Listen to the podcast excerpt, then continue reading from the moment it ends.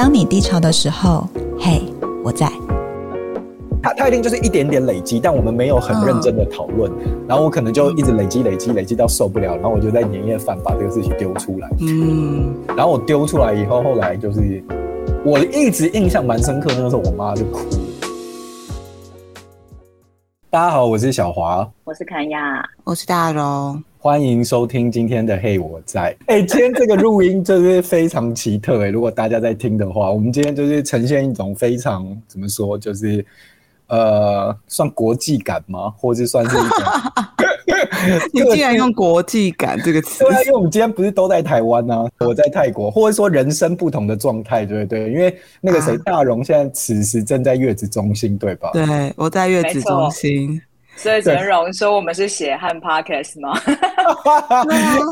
哎、欸，我刚刚也在跟荣讲这个，我觉得大家一定会贯彻始终，觉得我是工作狂，因为那个这一季一开始的时候，然后我们就说中间放假就也在逼大家工作，然后就殊不知这一集，然后大荣丁就会讲说，就是他现在才生完第几天，然后也被逼着要录音，对不对？我跟大家说，我生完第十天，我现在人还在，就还在月中。我昨天还在拟那个，就是今天的录音的大纲的时候，一边录一边拟，一边想说，我不知道听众听到我在月中的时候心情是什么。他说，我是不是被压榨？No No No，我跟你说，大家会觉得很温暖，因为你就算在月子中心，你也想要陪伴大家这样。我跟大家说，在月子中心，即使你睡得很少，睡眠断断续续，还要挤奶，你都还要陪伴大家，是不是有一点觉得？啊、没有啦。哎呦，那那那那熊先生知道你要录音吗？他有说什么吗？他知道啊，他一定知道，因为就是这些设备都是他要帮我从家里面默默扛来。比如说，哎、欸，你可以帮我带笔电吗？哦，还要带麦哦。你老实来讲，你老实说，你老实说，他有没有咒骂我？哎、欸，没有，没有，哦、我就，我就跟他说哦，因为我们其实今天会是这样录音，我们本来真的没有这么折磨彼此，就是我们三个人没有这么要折磨彼此，但是我们上一次尝试了线上录音之后，状态很糟嘛，就是整个听起来真的有点可怕。上一次那个我其实真的只听了两分钟，我就想说真的不行，我连后面都没有听，回音很大，就是那个其实也不是回音是。有一种在水里面或者在太空里那种诡异的泡泡声感。啊、哦，对，有一点像，对啊，有点像。对啊，所以忍不住人就要重录了，这样对、啊，忍不住跟大家情绪勒索一下，看我们多么认真，就是在收听，真是。哎，哎呀，没办法，只能这样喽。所以今天再聊一次，但我想再聊一次，应该会有一些不一样的火花跟内容吧。嗯，对啊。而且我本人就是也是刚就是确诊隔离完，然后出来第一件事就是录音哎，而且是在泰国，对不对？你在泰国，哦、你已经隔离完了吗？我隔离完了，因为我昨天就是我在泰国隔离的第十天，然后今天就是出来，就是我今天早上就去那个餐厅吃早餐，他就说：“哎、欸，你那个房间号码？”然后我就跟他说是几号几号，然后那个人就很讶异的表情跟我说：“你终于出来了。”他说：“你隔离结束了。”然后他就说：“恭喜你，感觉好温暖哦。”对呀、啊，真的有点可爱。对啊，然后我就想说，也太好了吧！而且你知道我昨天隔离完做的第一件事情是什么吗？是什么？出去抽烟吗？哎，对，我一隔离完了，我就跟那个饭店就是讲完说，哎，我隔离完了，然后我就立刻就下楼抽烟这样。哎，我所以你的房间是没有阳台的吗？没有阳台，我房间。所以你隔离那几天都是戒烟的状态，是不是？对啊，我超厉害，我十天没有抽烟呢。那你干嘛要开启这件事呢？没有，没有，因为我想说，就是你知道，贯彻我一贯的个性，就是一定要有一个庆功宴嘛。隔离完的时候已经是十二点，所以我也不能做什么，我又不吃宵夜。嗯然后我这样怎么想，我就想说，好吧，那我就是最能够做的事情，就是抽个烟庆祝。哎，但泰国这几天的新闻不就是开放大麻了吗？十二点没有大麻吗？哎，你真有 follow 到哎！我跟你说，要抽烟当然是抽大麻。我本人想啊，但因为你知道今天就是也要录音，然后还要上班啊，所以我就是想说啊，好吧，那我就是我再看一下，看这几天没有时间。Friday，如果如果你昨天有抽，好想知道今天的你是什么状态。真的，就是很很松或很忙这样。很松的小华到底是什么？就是不一样的非工作狂状态。哎、欸，真的，我真的好，今天晚上让我来试一下，怎样？哇，所以小华在泰国隔离，然后我在月子中心。那肯亚，你在这段时间，你的生活有什么有趣的事吗？我我我今天还是有一点飘，因为本人在礼拜天的时候去拍片，就拍广告片，嗯、连拍了快二十九个小时，而且因为是从半夜十二点开拍，所以等于我前一天也不可能有睡觉嘛。算了一下，我大概连续醒着四十六个小时吧，都没有睡吗？小睡之类的呢？那种睡其实对我来说不太算睡啊，就可能大家在转场换场的时候，然后你就是不小心就睡着半小时，但马上又要起来确认画面，所以你其实你是起来立刻要进入状况，没有起来还有一个暖机时间，所以那个。睡跟不睡很很模糊啊！哎、欸，二十九小时很长哎、欸，所以你们那个是大预算的片子哎、欸？没有啊，就是没有大预算才不能分天拍，傻傻。哦哦，所以是有一种被压榨的感觉嘛，就是要压缩时间啦。而且因为已经等很久了，等为了等好天气，大概等了快两个月，就是还是得拍掉。可是其实下午我们有一场戏在溪流，一拍完就下暴雨，哇塞！所以你们算是运气还不错哎，就是就是在拍的时候，对啊，老天爷终于看不下去你们拖这么久。嗯、对，我也觉得。然后所以拍完之后回到家，应该快要清晨五点吧。然后然后还好这次有就是好好的睡着，然后睡到中午。因为我记得以前就是如果是连拍超过二十四小时，我回家就明明很累，但大概。睡四个小时左右就会醒来吧，对。但是这次有睡比较久，可是呢，就觉得很深刻，感觉到宕机感，嗯，就没有办法。对，就是你，呃，我睡到十二点之后，然后起来，可能不知道自己在吃什么，就是那个所有的感觉都还很钝。然后那那天晚上七点半继续睡，哎、欸，我觉得一直在睡觉。我觉得现在这个年纪真的是不能熬夜，这真的是一熬夜以后就感觉那个修复期要很久哎、欸。容你应该也是吧？就这就是我刚生产完在住院的状态。哎、欸，生产完我就我不知道是不是因为可能某种荷尔蒙或者是生理本能的那个激素，就是就生产完在一个很亢奋的状态，因为我是礼拜天的凌晨开始阵痛，然后就是就是开始阵痛，然后陆续他那个。阵痛的频率变得比较密集，然后痛感加剧嘛，然后但我一直到就把它生出来是晚上十点多，很久哎、欸，对，然后很久，然后再就是进到病房，就晚上我基本上没办法睡觉，就是你好像没有办法 calm down 下来，你就在一个哦，哦，就是来滑个手机，好，就没有什么睡意，应该是因为你前面整个人就是非常用力跟转的算很快，所以你就是要花很久的时间，就是。我觉得应该应该是，然后再来就是就觉得那时候可能呃，我我到进到病房了之后，然后呃，护理师就跟我说，哦，那等一下会带宝宝来让我练习亲喂，然后就有一种，所以宝宝什么时候会来？等一下嘛，等一下是什么时候？那我现在要睡觉吗？就是，可是我又睡不着。然后因为我其实住院的前几天，就是因为没有办法排到单人房，所以就是。旁边是有别的产妇跟她的家庭的，嗯、然后我发现我有一个状态是，我会很在意会不会影响到别人。就是我的一开始的那一张床，它就是一个很烂的床，就是我只要翻身、爬上爬下，它就会奇奇怪怪的。然后我就会觉得有种啊，就是旁边对旁边的人可能也很累啊，就是旁边的产妇可能刚生完，她也很累，我不想要吵到她，嗯、或者是宝宝推来房间的时候，他可能。开始有一些干，或者是要吃东西要哭，就想说找到别人了怎么办？怎么办？就 是就是会会很焦虑。但我后来最后一天就是有单人房的时候，护士还问我说：“可是你只剩一天，你要吗？”我说：“我要，我要。”而且那个要是因为想说我终于可以不用打扰别人。对，然后一进单人房，我们好好的、很深沉的睡了一觉。因为在在在双人房的时候，我们都不太能睡，然后就是觉得很累。然后我进单人房的时候，有一种啊，我恢复成人类了，从肉体就是有原本只是灵肉分离，到有一点就是回归，就是哦，我是个人类的状态这样。天哪，你们真的是很贴心的爸妈。那跟我拍片的时候差不多感觉。对啊，我觉得听起来很像。但我想要分享一个我觉得有点好笑的事情是，嗯。因为我之前在生产之前有看过有一个网络文章分享说，不知道为什么生产完爸爸都好累，都会睡死，要叫他半夜起床扶我去上厕所，我老公都睡死，就是有看到各种这种分享。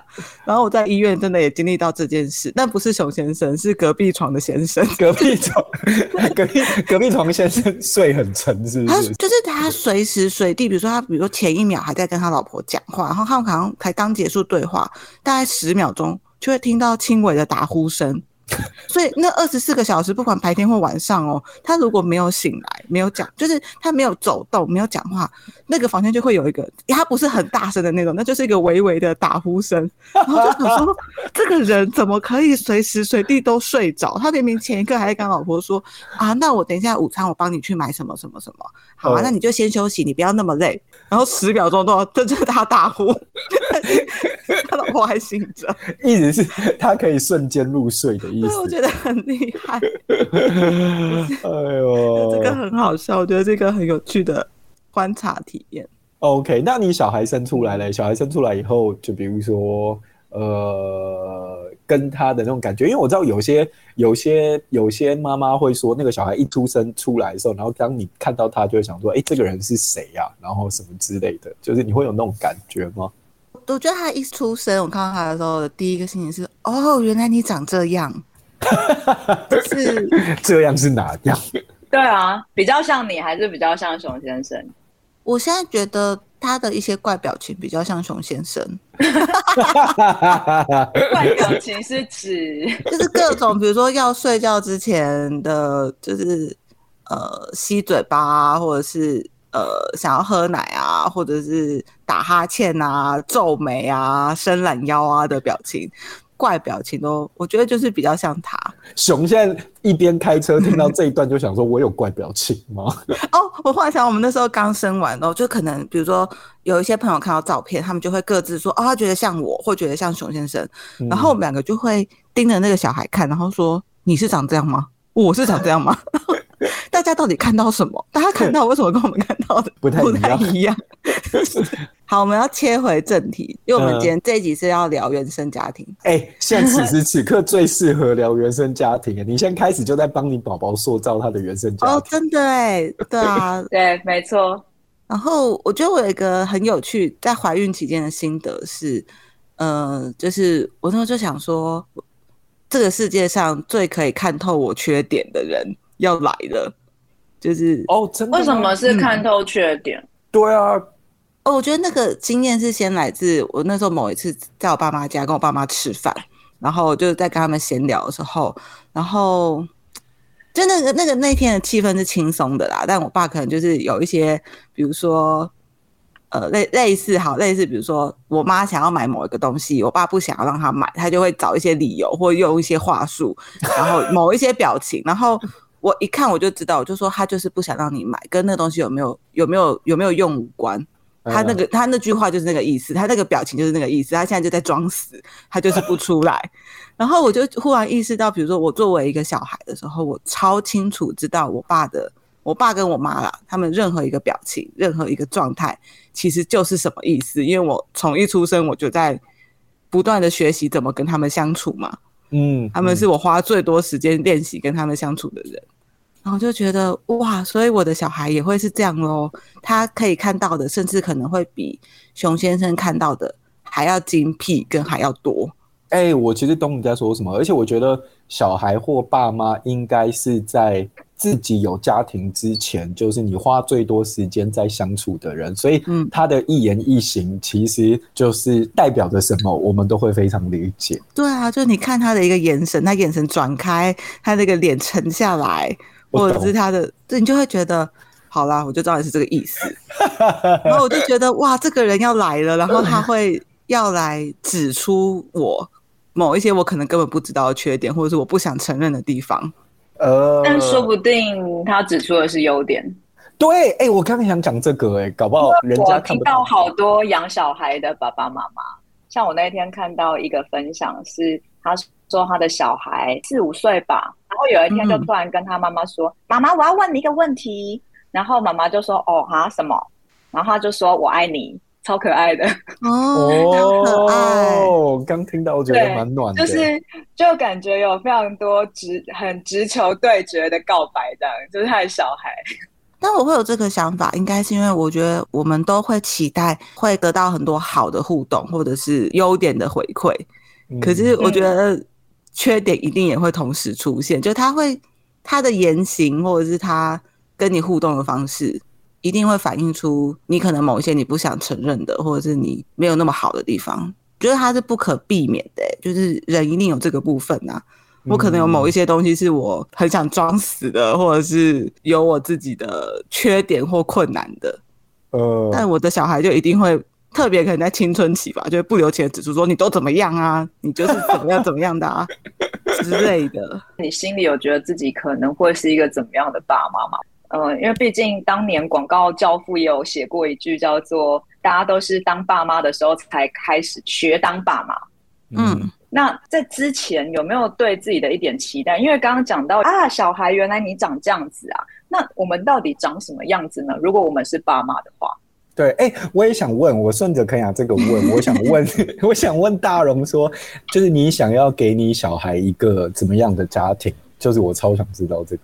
哦，我觉得真的有小孩之前，我曾经想过，我最完美的状态其实就是我成长的家庭的状态啊。对我来说。哎、欸，这集一定要放给你爸妈听。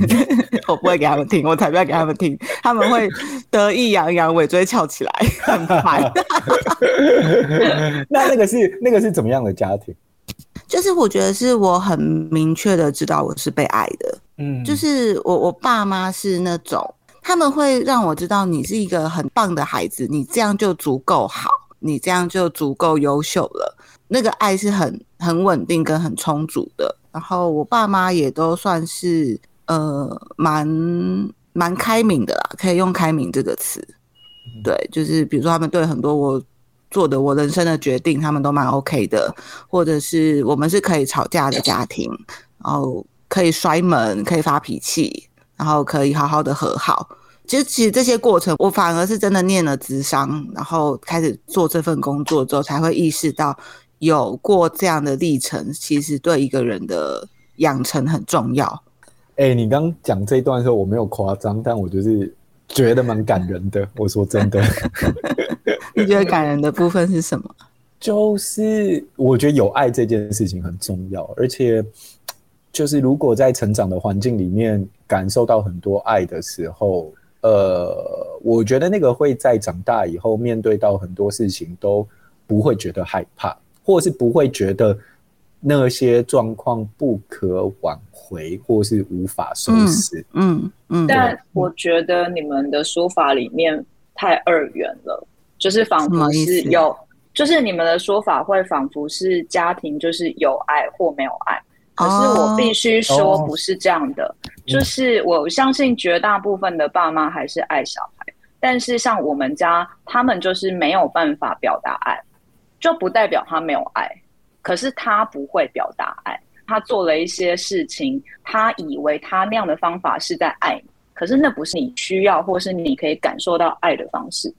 所以，我我觉得刚刚那个应该要再更扩大来说，就是一个所谓家庭有没有爱这件事情。那可是呢，如果讲到说明确感受到爱，那就很 OK。对，那是不一样的。对我来讲，哦，所以你的意思是能不能够好好的传达爱？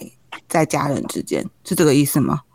是啊，因为像我的家的话，嗯，就是我们家小时候常常会有一个番外篇对话。譬如说，我爸今天做了一个什么事情，然后我们所有人都觉得很怒。我们家的状态是没有办法吵架的家庭，嗯，所以我我跟我弟就会觉得我爸根本不爱我们。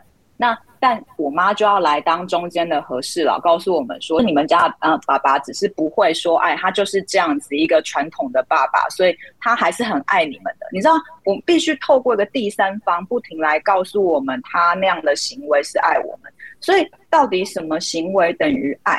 其实它有很多种可能性。就可能你的家庭很完美吧，我觉得，但是在 别人的家庭来说，小孩没有感受到爱，不一定是那个家长没有爱，中间有有可能是沟通的桥梁就是没有接上。嗯，哦，哎，可以啊，那你刚那个可以多讲一个吗？我的意思说，比如说有什么例子是你们当时在沟通的时候，比如说你其实就以你自己的感受，你没有感受到爱，但是后来是透过就是你妈妈的转达，然后说，哎、欸，其实这个是你爸爸爱你的方式，只是他不会传递。我现在一时想不起来太靠近的时间点的，嗯、但我很记得有一个小时候的状态，就是其实我爸是一个完全不会说好话的人，半句好话都没有。所以像譬如说两岁就开始会走会爬之后，你应该就会常遇到他想爬爬看那边想要跳跳看。那我们小时候一定也一样，所以那个时候啊，如果我们想要爬个围墙，好了，那。你如果想要阻止孩子，是因为担心他危险，你你爱他，你不想要他受伤，那这个时候比较好的说法就是，哎，某某某，你可以下来吗？因为你这样子感觉，等一下有可能会跌倒哦，就会受伤，这样我会舍不得。这是一个完整可以表达爱的说法，嗯，对吧？嗯嗯。但是呢，嗯、我爸的说法会是再爬再爬，摔死好了，台语版。哦，台语版，OK，台语版我收到了。对对对。就就是他就会用这样的方式来凶你，然后来骂你。可是他觉得那是因为他很担心你，他很爱你，所以他不想要你受伤。你知道那个表达方式是不一样的，差很多哦。嗯，所以就是小朋友的第一瞬间很难从那里面去感受到爱啦，变成你要转译啊。原来爸爸的这个行为等于他爱人的方式。但那可能不是你可以感受到的那个状态，所以你必须不停的用理智说，这是他爱人的方式哦，所以他爱我。嗯，我觉得这个部分如果就连接到你刚刚讲的，或者你们在最前面更前面问我，就是我想要当什么当爸妈。我觉得我也没有觉得我爸妈的那个状态是完美的，可是我觉得可以做到那个程度就已经是足够了，就是可以像那样表达爱，然后可以像那样。的状态啊？嗯，我想一下，如果我们用用冲突的事件来举例好了，呃，我印象比较深刻的，我曾经跟我爸妈有比较大的冲突的事情，其实是我忘记那个事情到底是我高中还是大学，但总之呢，因为。大家之前 如果有听过就知道，我跟熊先生是国中毕业就在一起嘛，然后等于是我十五岁的时候，然后对爸爸来说，我独生女儿竟然 就是已经开始谈恋爱了。然后我爸其实当时是非常的反弹的，就他爸爸爸爸有说出说什么叫你男朋友来，我要打断他的腿之类的。哎、欸，没有，但他说，哎、欸，有说过吗？我不知道有没有讲过，但他就是说你们不能再见面或不能再什么什么的，就是不能再联络这种之类的。听起来很像琼瑶的戏吗？对，就是我爸很很反弹，他就会觉得说你你怎么会这么早就就交男友这样，然后就是要求说啊我们不能联络或者什么大学之后再在一起啊这种事情，然后我没有那么听话嘛，所以我就是。呃，阳奉阴违，然后说哦，好好好，我们分开了。但是我爸就会一次又一次的发现，哦，可能我们会一起去图书馆看书，或者是我们上学的时候会一起走，放学的时候会一起走。然后我爸就会，我们两个就不断在挑战彼此的底线。我真的是不断在挑战我爸的底线。然后在那个期间，我跟我爸就超像在叠对叠的，就是我猜他可能知道了什么，所以我要怎么应对他。然后我的这个应对他，他可能会意识到什么或怎么样。我们真的超像在叠对叠。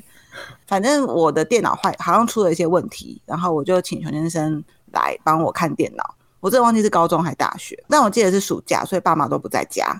所以来帮我看电脑嘛，然后看完他差不多要走的时候，然后我爸那天刚好因为临时身体不舒服，所以提早下班回家，就看到熊先生，然后就勃然大怒。哎、欸，如果我是爸爸，我现在会立刻想说：靠，你今天来我家干嘛？你想对我女儿干嘛？对，他就揍了熊先生，打他肚子一拳。真的假的？哇，真的假的？真的？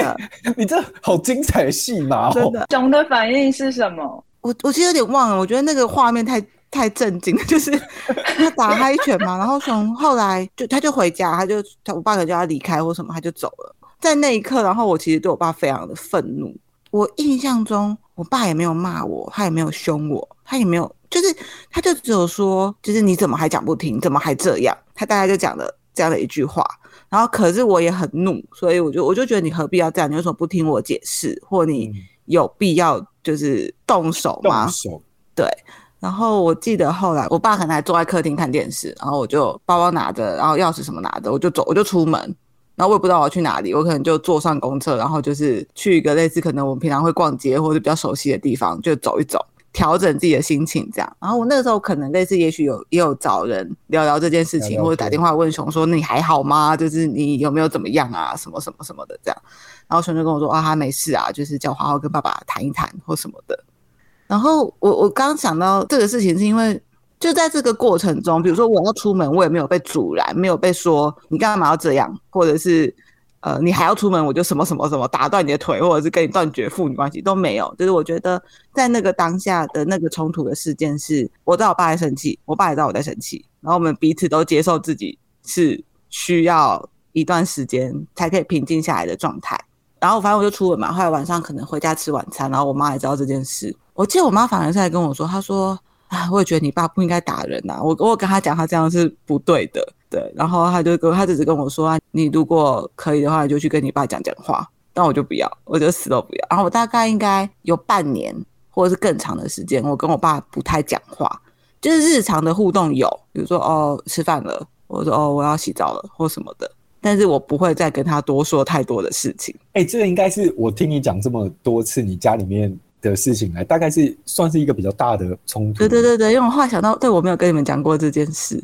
可就是在这个冲突里面，就是我觉得现在想起来，其实那是一个蛮被包容的经验啦。就是他们也没有就是责怪我，或者你怎么这样是不孝的啊，或者是你你怎么可以对爸妈这样，也没有。他们就是觉得我还在那个过程中。哎、欸，但我比较好奇是，那这个事情最后是怎么收尾的？就就这样渐渐的结束吗？还是什么？他没有一个明确的收尾的时间，但我觉得有点是可能在我就念大学嘛，然后念到大二大三，然后他们就觉得，好啊，你都到现在你还没分手了，我们也不能怎么样了，就是你跟这个人都持续交往到现在，都还在一起了，那。再反对也没什么意义哦。嗯、那你爸有在一个比如说比较明确时间点，或者是突然可能发生什么事以后，然后他就比如说就认可了你跟熊先生的交往，或是他就是觉得哦，这个人应该是可以好好照顾我的。哦，我想哦，我刚刚想到一个是我我跟我爸妈的关系修复，应该是在我离家念大学之后，因为我离开家嘛，然后就是我也会有时候会想他们，然后会觉得说，哎，他们在家不知道好不好，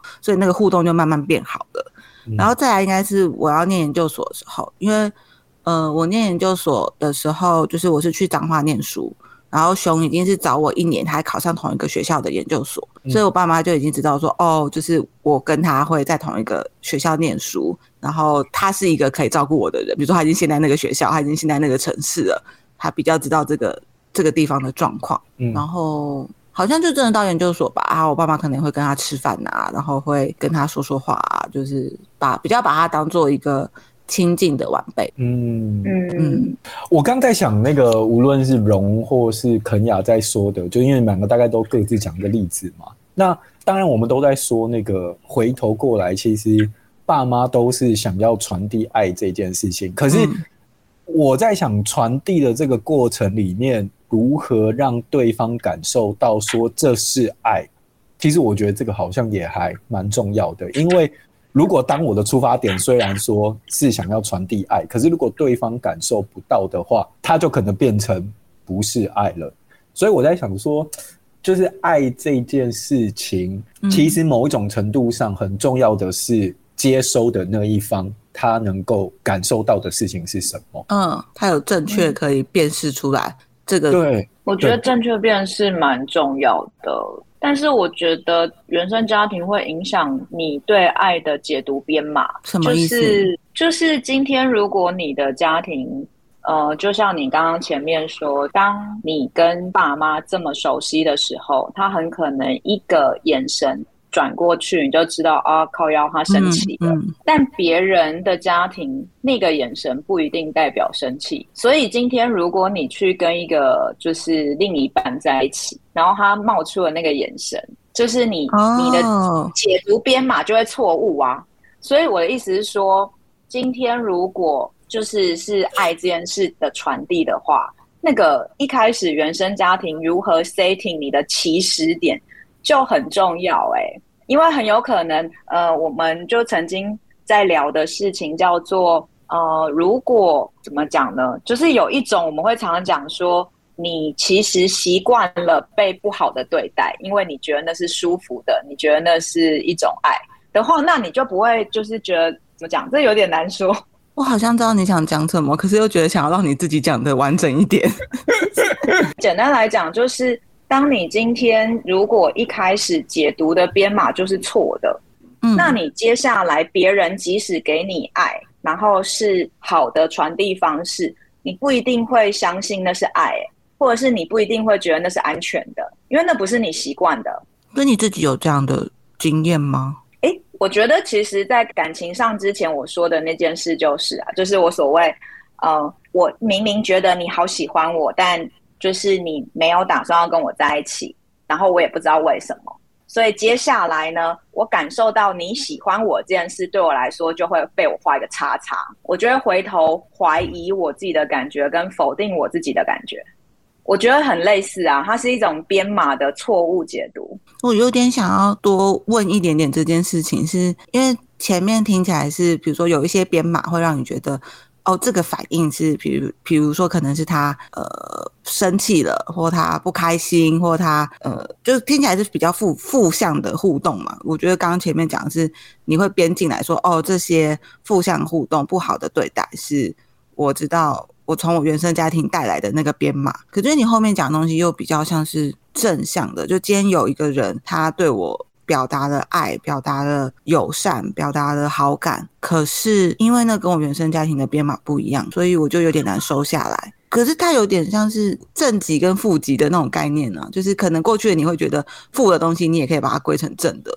可是你刚刚听起来是，即使是正的东西，你都会觉得它不一定是正的，它可能也要负。我觉得正的，嗯、我觉得正的这一块会有，这有一点哲学性，而且有点难解释。怎么讲？负转正那一块没有问题嘛？对不对？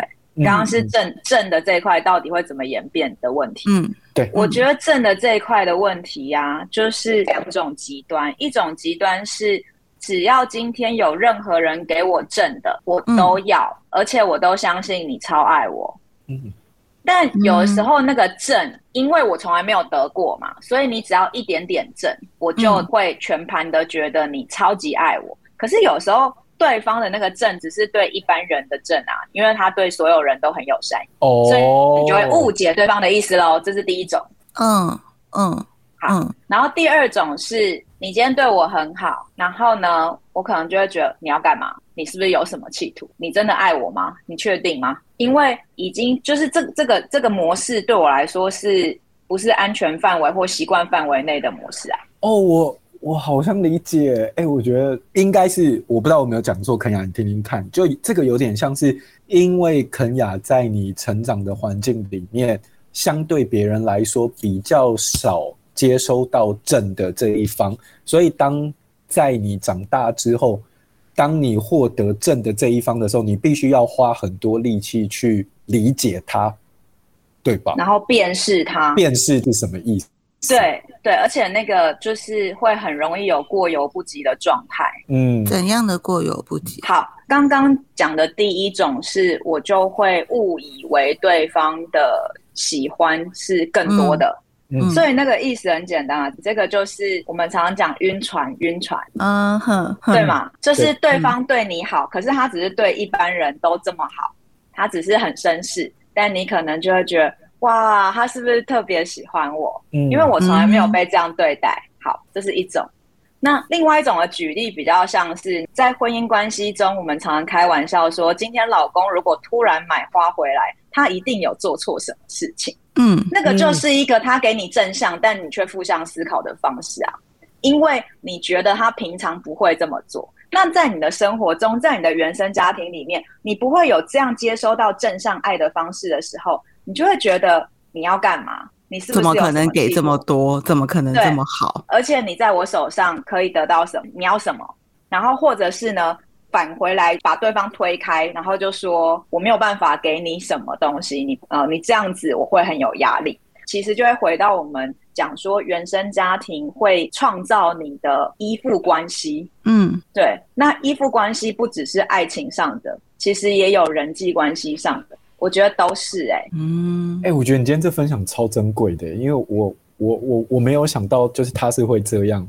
就是连连下来的，就当你讲完以后，我才知道说，哦，是是是是这个原因。因为因为你们刚刚讲的都很正向，所以我就突然觉得，哎、欸，对啊，就是那样太二元了。其实有些时候真的很难说、欸。哎，就像我爸会做很多的事情，或我妈会做很多的事情，他们都觉得他们在表达他们爱的语言。嗯，但那个爱的语言对我来说是恨的语言。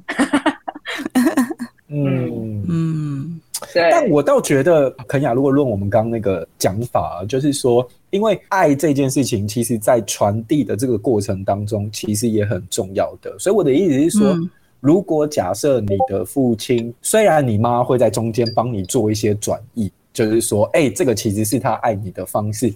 但我在想，如果他的表达方式是这样，而且其实你没有办法感受到的话，那或许其实我们就是应该要让自己知道说，哎，即使那个是爱，而且那个是他传递的方式，但我依然觉得，就是对我来说不是舒适的，也不是我想要的方式。当然，我可以为他解读。嗯可是我应该也可以定义我想要的爱究竟是怎么样的爱。当然，可能不跟爸妈不一定能沟通，但我的意思说，如果未来有另外一半，或者是在我想要的人际关系里面的时候，我也可以让对方知道说，哎，我能够接收到的爱，或者是我想要的爱是这样的方式，就是不一定要为他转移了。我这个是我想要说的，因为怎么样的好对我来说是真的好，我觉得这件事情很重要，就是不一定要迎合。别人，呃，嗯，哦，我觉得这个当然可以练习，但它要变成很有意识的练习，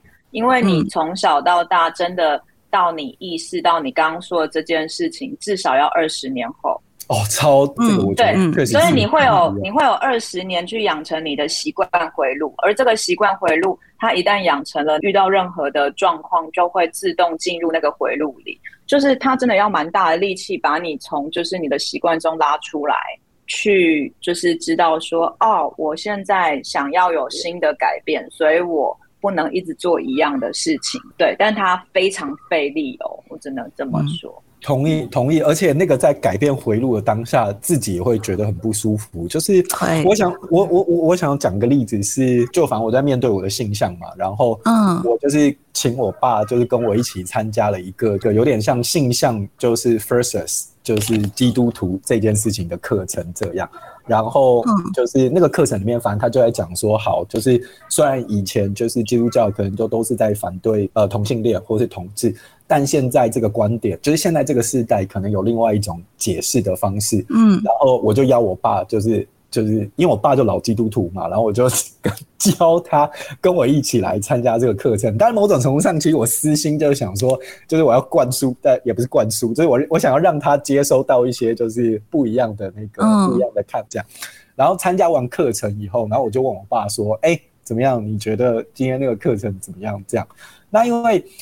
当然，我会邀请他参加的课程，一定就是他的观点会比较是从就是基督教欢迎同志的。那但是他自己看的一些书籍，可能就是是比较否定的这样。然后我就问我爸说：“哎，那你觉得怎么样？”然后我爸就一样，就是他就在跟我分享他的观点。他就说：“哦，就是这个课程，我知道他想要讲什么。”但他就跟我说，他自己现在就是虽然他可以知道说，对，就是同志就是存在在这个世界上，而且他们也有他们的挣扎。但我爸说，就是从他自己的观点，他还是觉得，就是同性恋这件事情，可能是因为这个世界就是可能有一些被污染啊，或什么的，然后就是有，就是有了，有了，有了同性恋这件事情出现这样。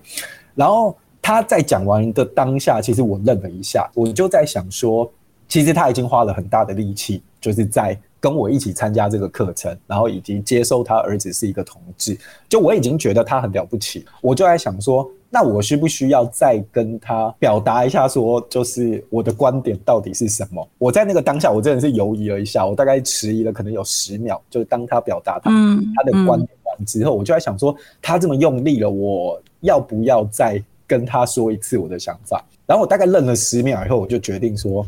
好，我还是要跟你讲，就是虽然我知道你已经花了很大的力气，我就再跟他说，我说，我说，哎、我知道这个是你的想法，但我觉得，就是今天会有同志的存在，不是这个世界被污染，而是我们在被创造的那一刹那，就是我们已经被决定，就是我们是同性恋，或者我们是同志这样。然后我爸就说，嗯，他说好，我知道了，但这件事情我们可能永远都不会有结论。然后我就说。对啊，我就说，但没关系，我只是想让你知道我的想法。然后我说，可能有一天我们都到天堂之后，我们再好好一起问上帝说，所以你到底是，你到底是什么原因这样？我好喜欢这个对话哦。对，对，我们就在说，可能到时候我们一起问，就是神说，你 到底什么意思？你讲清楚。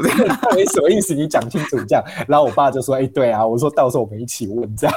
对，就我也花了很大力气，我只是想要 echo 刚刚肯雅说的，对，就是当下那个回路，其实。我会想说啊，就是我还是多体贴我爸一下，或者是我其实没有必要就是再说些什么。可是我就是想要让他知道说，即使是这样，但是我依然认定可能是另外一种方式。而且我觉得，当我讲完以后，有可能你又会再得到一些新的接收吧。我其实蛮喜欢刚刚对话里面，在你爸表达了他对于同志的想法之后，你的反应是哦，OK，你知道他的想法是这样。你没有要直接的去否定他，而他听到你对天堂的说法之后，他也没有要直接的否定你，他是说，嗯，他知道你的想法是这样。我我突然觉得，其实我们刚刚在讲一堆爱啊不爱的里面，其实原生家庭可以很强烈表达爱的一个方式是接纳吧。嗯嗯，就是我接受你的所有样子。就是我常有时候在想，很有趣的事情是，我们常常可以接受别人的饮食习惯，譬如说啊，小黄你就超爱吃辣，那我不吃辣，嗯，可是我就是找到我自己可以吃的东西，啊，你找到你自己可以吃的东西，大家都很能接受，而不会因为你的饮食习惯去责备你。但就是在其他的方面，我们得到的接纳常常是少的，因为我们每个人都有自己的主观，所以就是刚刚荣说的。他跟爸爸的吵架事件里，我我觉得也是一样的耶。你们接受你们彼此对于彼此的行为在生气，就是那个接受、接纳，就我觉得很重要，而不是我今天看到你这么做，我非得要觉得你是错误的，我去纠正，然后你一定要照着我想要的状态去成为那个样子，我才觉得我要肯定你。我觉得常常很多家庭的爱与不爱之间都在于能不能接纳吧。嗯嗯。哎，那那刚刚小黄你还没有说你跟爸妈有什么样重大的冲突，我很好奇，因为感觉你家跟荣家也是一样，其实是一个很有爱的家庭。嗯、对对对对对，呃，我我刚才讲其实。就那个性向那件事情，其实某种程度上就是一个。那当然，嗯，呃，以前的时候，其实我们家有因为就是钱的事情吧，算是有比较重大的冲突。这样，那当然那个悲观，因为那个很多细节。但我如果讲简单的话，其实大概就是，呃，因为我当时可能收入比较高一点，然后而且因为我就是那几年就是我在中国工作嘛，然后呃。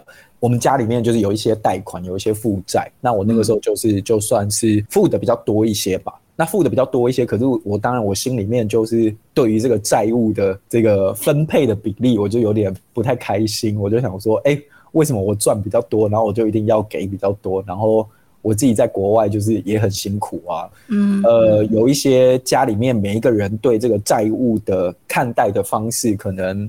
就是我没有这么认同，或者是我没有觉得，你是说像什么，比如说还款的步调要多快还完，或者是对对还款的分配这样，对对对，比如说还款的步调要多快，嗯，然后这个比例为什么是这样子分，然后大家都有同等的重视我们有负债这件事情吗？就是我没有感受到一样的心情，所以我那个时候就有点不太开心吧。对啊，我就觉得你心里很多委屈哎、欸，很多啊，我就想说靠，而且那个时候我才刚毕业没多久，我大概刚毕业，就可能工作三年左右吧。然后、嗯，而且我记得你说你其实是还蛮想在台湾，而不是在中国。对啊，而且肯亚，如果你记得的话，我当时去中国其实有个前提，因为之前如果大家有听前几集的节目，其实我那个时候是有点想要做广告公司的文案，就是肯亚当时在做的。嗯嗯嗯然后我觉得好不容易，终于就是有一个机会，就是说一个创意总监，他就是说好，如果你想要当文案的话，我可以让你试试看。可是那个时候就是因为那个债务的关系，就是呃，我如果要当文案的话，我那个薪水要全部从头开始。对，然后我就觉得哦，不行，我不能这样子选。我那个时候心里面就是我知道，我为了这个债务，就是我做了一些牺牲，但是嗯。我没有觉得大家的牺牲都是同等牺牲，所以我那时候就是有点不开心，然后我就把这件事情端出来，我就是问我们家的人说：“哎，请问大家都有就是同等重视这件事情吗？”我好像就是没有感受到。那他们怎么回应你？那那那个那个时候蛮精彩的啦，就是因为因为我那时候蛮不爽的，然后我就是后来就在、oh. 呃，我已经那个时候我已经去中国工作，然后所以我就是大概某就是大概可能两个月会回来一次，然后那一次大概是在过年的时候吧，就是在年夜饭的时候我就把这个题目丢出来。因为当然前面年夜饭吗？年前前面有什么已经在讨论这件事的气氛吗？他他一定就是一点点累积，但我们没有很认真的讨论，嗯、就是可能有一些小事情发生的时候，我就会觉得，哎、嗯欸，怎么就是怎么会这样？就是我觉得不太对劲这样，然后我可能就一直累积累积累积到受不了，然后我就在年夜饭把这个事情丢出来。嗯，然后我丢出来以后，后来就是我一直印象蛮深刻，那个时候我妈就哭了。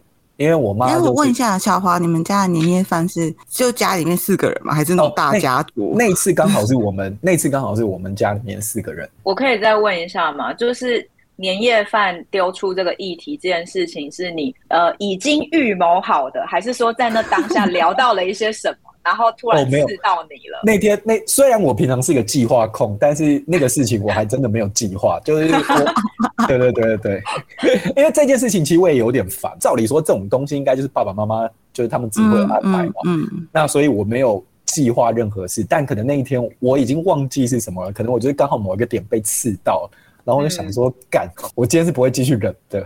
然后我就、啊、我就我就没有任何计划，我就直接丢出来这样。对啊，嗯，然后所以是没有没有预谋，也没有安排，就只是情绪使然这样，对，就可能就是情绪就爆了这样，对啊，然后我就说我妈就哭了，因为我妈就是一个她很不喜欢家里面为了钱就是有有争执的人，所以我觉得她也没有这么擅长就讨论钱这件事情了。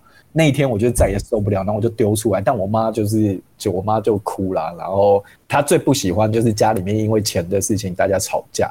然后她一哭，我就觉得更不爽。我就想说，靠，就是就是就是我既要承担这些，然后我还要就是好像就是我是家里面的罪人一样，就把这个事情就是我想要处理它，然后你就是又用哭来面对，我就立刻就甩门出去了，对吧？没有没有，不是真的甩门。嗯、我跟你说，我就是就是夺门而出，是吧？夺门而出这样，对啊。那那接下来呢？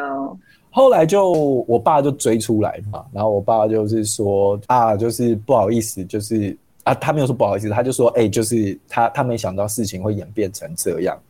但他也没有一个具体的 solution，他只是说，哎、欸，你知道你妈很难过啊，就是我爸有点在处理情绪，但他没有在处理事情，这样。哦，所以我后来就觉得，我明明是想要这件事情被处理，结果大家都在处理情绪，不处理事情。那天大概吵完那个架，也过一两天吧，反正我就是又要坐飞机回中国这样，所以后来这件事情其实就，呃呃，算是。在至少在那一年里面，其实这件事情是没有被处理的。然后我记得我回、嗯、我我我回到中国以后，我就写了一封信给我爸妈，然后我就说，就是我没想到这个事情会变成这样。然后我说好，那没关系，反正大家如果都不想处理这个事情的话，那我也没有办法处理，因为我说我毕竟不是一家之主嘛。因为一家之主其实应该是我爸跟我妈。我就说，那那那我就用之前同样的方式，就是就是我就是每个月给钱啦。那那但是再多的或者是。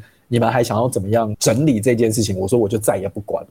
对，那在那之前你有管什么吗？除了给钱以外，我就是会比较着急，因为我会觉得大家只是在把这个钱丢出来，但没有好好的想说究竟我们要花多少时间处理这个债务，以及大家有没有正式有债务这一件事情。哦，我想要问的是，那如果以我们刚就是呃在冲突的有一个蛮重要的是有没有觉得自己被接纳吗？自己的状态、嗯、自己的感受被接纳、嗯，你觉得你那整个过程、整个事件中，他们有接纳你的状态吗？我觉得，我觉得在第一当下是没有的，因为第一当下我妈就是哭了嘛，所以有点像是说我今天已经够不够不爽这件事情，然后结果她就是进来又哭，所以我就觉得哇。就是本来我是希望我的情绪要能够被处理一下，结果殊不知就另一个人就抛了一个更大的情绪。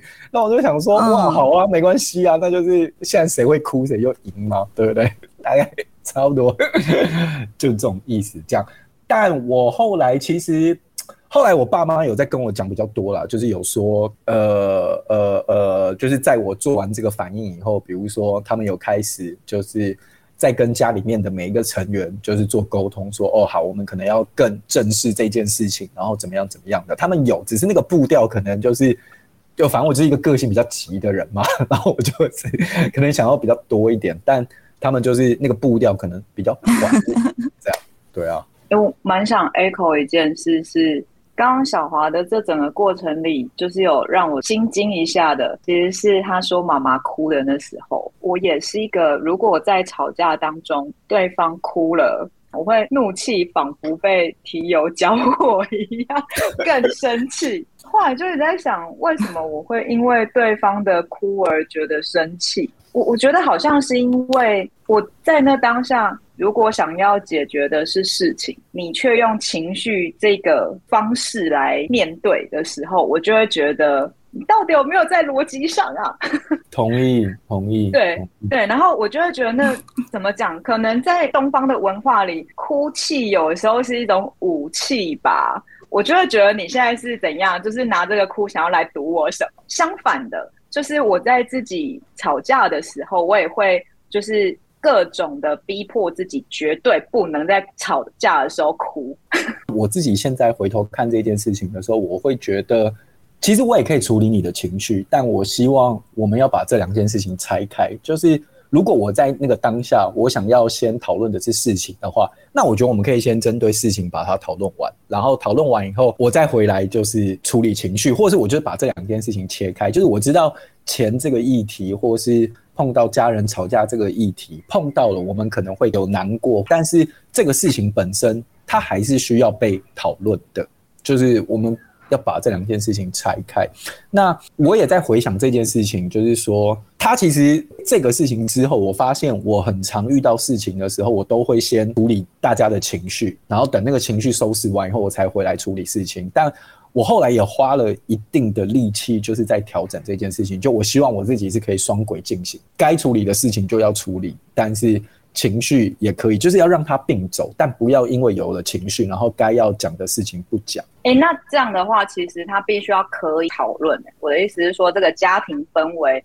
需要你们是可以讨论的，因为像我家的是大家各自都不讲，就事情过去就过去，我们没有要处理那那件事情，反正就讲吧。懂，嗯，但可能因为我就是一个，嗯、你知道，我就是一个计划控，然后有一个 to do list，然后我就想说，不行，我一定要回来讨论这件事情。然后那个那个勾如果没有被我打勾的话，我就会一直放在心里面，然后想说，不行不行不行，我要回来讲，我要回来讲，我要回来讲，有点像这个感觉。哎，那如果我们今天讲那么多冲突的事情，各种嘛，大的、小的或什么的，你们有觉得自己，比如说现在，呃，处理跟家人之间的吵架跟冲突，有一个现阶段觉得比较好或者比较合适的和好的方式吗？我觉得，我以前的话，我会很害怕冲突，因为我就是。只要我需要沟通比较严重的事情的时候，我就会一直回想到，就是我妈当时哭了，中间有很长一段时间，我很常会这样，所以每次我只要遇到比较紧张的部分的时候，我就会不敢再往下切，就是那是之前，但我觉得我现在把这件事情调整的比较好，包括。像我刚才说我爸的事情，我觉得那对我来说也是往前跨了一步。那我觉得我会想的方式是，我会更让自己接受会有冲突这件事情，而且我不会想要先把冲突画上它等于不好。就我觉得冲突它本身也是一种沟通的方式。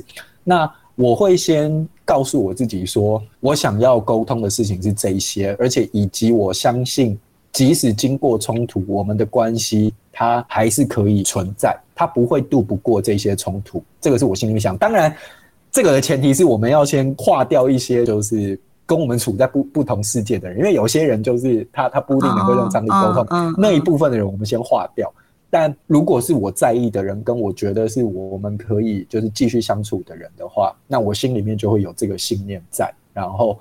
我会告诉自己说：“哦，我们是为了要去到更远的地方，在这个更远去更远的地方之前的时候，我们就是可以好好沟通，然后即使有冲突也不害怕。”那我觉得我现在有稍微比较调整了这件事情。嗯，肯雅呢？我无解耶。是不是太诚实了？感觉好像应该有什么进步，但其实我觉得在就是跟家人冲突的这一块的话，嗯，我现在完全无解，因为我们家从小就是走比较，呃，我爸应该走比较威权那个状态，所以他说一，这个世界上就没有二，嗯、对，全世界就只有一。那所以你今天要去跟他讲什么，他都觉得你在挑战他，而不是跟他讨论。所以对我来说，就是让他自己去运作，让我自己去运作。我们两个是不同的宇宙。目前的状态是这样。就会，嗯、呃，像我之前还住在家的时候，我就会跟我妈说，哦，我觉得我跟爸最好的相处模式就是室友关系。然后我妈就很不能谅解哦，她没有办法理解以外，她也不能谅解，她会觉得你怎么会把我们这种就是血浓于水的关系说得如此，就是没有关系。嗯，对，但是对我来讲就没有办法沟通啊。今天我要做任何事情，你就是都要用一种否定的态度来跟我面对的时候，那我就像小花刚刚讲的，就是我知道这个不是我要的，对，但我没有办法在你身上追求我要的，所以我也就放过这件事情。嗯，对。然后如果是我妈那边的话，我觉得我跟我妈比较可以冲突，但是还是蛮常会让我很火大。因为我妈就比较没有所谓吵架的逻辑在，她会本来在跟你吵事情，然后接下来就会进到情绪勒索片段，而且呢，非常常进入的片段就会是他觉得很委屈，他从小就是把我们的带大，他如何哪样，然后我们就是对啦，都看不起他，然后想说靠北，到底谁说看不起你呀？就是一些很莫名的状况就会发生，然后那个时候一定是他哭得乱七八糟的时候，完全没有办法沟通，对，就会是这个状态啊。嗯，所以家人这一块我还真是无解。嗯嗯，好，如果是我自己的话，我觉得，因为我们刚刚的举例大概也是我高中、大学嘛，也过也是十几年前的事。我觉得现在的进化版比较是我速度会比较快啦，就是我以前真的就是可以跟我爸就真的盯个半年、一年、好几年，就是维持一个很很冷漠的状态。但我觉得我现在好像可以，比如说比较快自己调整好了，就是我知道好我在生气啊，他也在生气，好，我们给彼此一点点时间再调回来。然后不只是对家人嘛，我觉得对其他的关系好像也有点像是这样。那你所谓比较需要给彼此时间，然后又比较快，是说你会主动去破冰吗？我想一下，算吧。我刚刚其实在讲，在想这个的时候，我忽然想到，就现在有月子中心嘛，所以就开始追一些想追的剧，所以我就把我们的《蓝调时光》那部韩剧看完。然后，如果大家有看那部韩剧的话，嗯、我觉得我跟我爸的互动有一点像，里面有一对。就是高中生的女儿跟爸爸的关系，嗯，就是有一点点像。我知道他一定会爱我，他一定最后会妥协，他一定会心软，有点像是这样。然后，所以我以前有点就是，反正我就等你心软，我可以继续盯着我无所谓。但我现在比较会觉得，好啦，我知道你终究会心软，我不要让你在那边盯那么久。我觉得我软化的时候，我会让你知道，就是。我就有点像这种感觉，以前就觉得就是赌气啊，就是觉得我不想要这么快的示弱，反正你终究会示弱，因为你是我爸，你是我妈，你们终究会不会抛弃我这样。但现在就会觉得早一点点让他们知道我的状态，早一点点软化，早一点点主动的互动，可能也是好的、嗯、啊。应该说我可以做到这件事，我没有觉得我一定要撑到最后我才赢。OK，嗯。好，今天这一集就是是这一季的最后一集嘞，就是我们聊了各种自我怀疑，然后又回到原生家庭，真的，嗯，对啊，对啊，但一样啦，就是我们还会有一集 Q&A 啦，好不好？所以那个也趁机跟大家说，就是那个可以再到我们的那个 IG 上面，就是丢一些那个想要知道跟与我们有关的问题。我最后说一下，我觉得今天的这个讨论其实蛮疗愈的，就是哦，真的吗？对你来说？嗯嗯嗯，我觉得那个有一个疗愈的 timing，是我想到啊、我们家就是跟那个韩剧的那个父母父女很像，然后有一种有点好笑的感觉，因为我在看的时候那一段想说，嗯，我完全可以理解那个女儿在干嘛。我自己觉得也有一种疗愈感。我透过跟今天的这个聊天，我看到我们家在沟通跟面对争吵这件事情上面，其实有有一些不一样。对啊，哦、就是我刚刚说的，嗯、以前可能是债务的那种沟通方式，但现在即使是我在跟我爸讨论性向这件事情的时候，就是即使我们立场没有完全一致，但我们都可以好好沟通。就是我觉得，哎、欸。有一些不一样哦，我其实我蛮蛮开心，对啊，嗯，肯雅嘞，嗯，我觉得这一题很难诶，原生家庭对我来说，现在比较好的方式就是保持距离。呃，你知道古代的家庭小孩其实是财产之一吗？尤其是农业社会，嗯，嗯，对，因为我生越多，那我就有越多的帮手嘛。然后，所以小孩是一个附属品的感觉。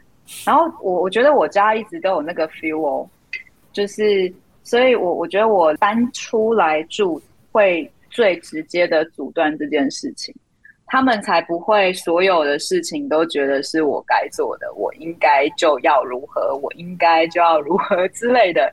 对，那呃，像我的话，我就跟荣或跟小华比较不一样，是我其实是一个。离开家之后，我就不会主动联络谁的人，而且是从以前到现在都是，嗯、就是譬如说去泰国十天，然后除了打电话回家，就是很担心菊水轩有没有吵大家以外，其他都不担心。